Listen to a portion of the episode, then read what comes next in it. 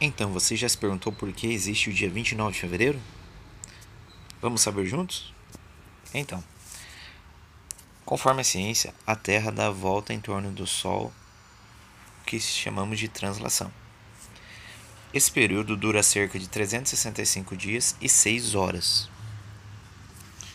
E ao longo de 4 anos, essas 6 horas se tornam 24 horas, ou seja, um dia mais, um dia extra.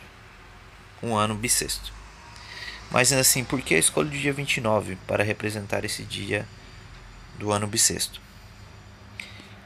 Segundo a história, esse conceito surgiu em 238 a.C. no Egito. Mas apenas em 45 a.C., o imperador romano Júlio César trouxe o conceito para o ocidente.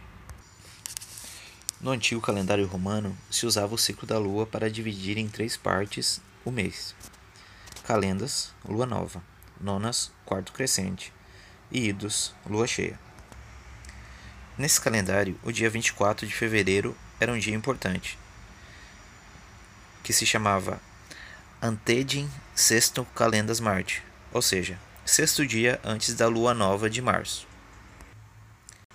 O mês de fevereiro foi escolhido para adicionar esse dia porque era o último mês do ano e tinha menos número de dias, 28, pois o imperador Augusto decidiu tirar dois dias de fevereiro para colocar em agosto e deixá-lo com 30 dias, próximo aos 31 dias que homenageavam Júlio César no mês de julho. Mas, ao invés de adicionar um 29 dia ao mês de fevereiro, foi duplicado o dia 24. Por isso, ele se tornou bissexto, ou seja, ele significa o antedium bissextum calendas Marte, o bissexto dia antes da lua nova de março. Pois a adição desse dia acabaria atrapalhando outras datas comemorativas e o ciclo das colheitas dos romanos. Mas Augusto, um ano depois, adicionou o 29 dia. Essa adição fez com que o ano tivesse 445 dias para compensar o próximo e não atrapalhar a ordem das colheitas e datas comemorativas romanas. Mas, com essa adição de dias, os romanos instituíram um ano bissexto a cada três anos ao invés de quatro. Então, dessa soma de seis horas restantes, em 1500 anos, o ciclo das colheitas foi atrasado.